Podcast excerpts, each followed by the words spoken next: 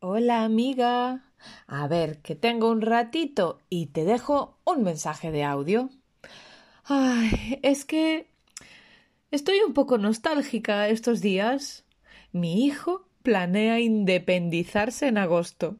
Pero si parece que fue ayer cuando estaba embarazada. ¿Te acuerdas?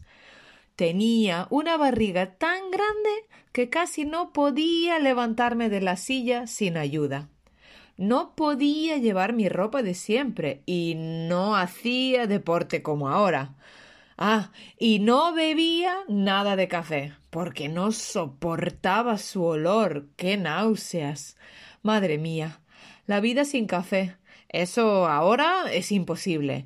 Trabajo, cuidar de mi hijito, cocinar sus platos favoritos, plancharle su ropita. No tengo nada de tiempo.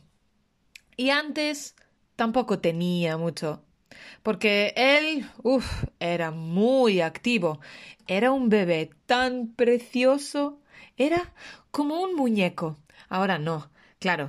Ahora es más alto que sus amigos. Es el más alto, el más fuerte. Y guapo, guapo sí, igual. Ay, mi niño bonito. Ya no es el bebé que era.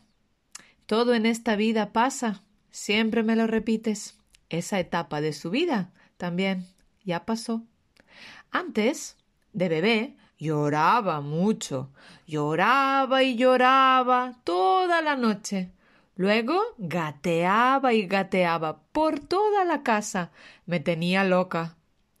Unos meses después, ya corría por toda la calle y por el parque.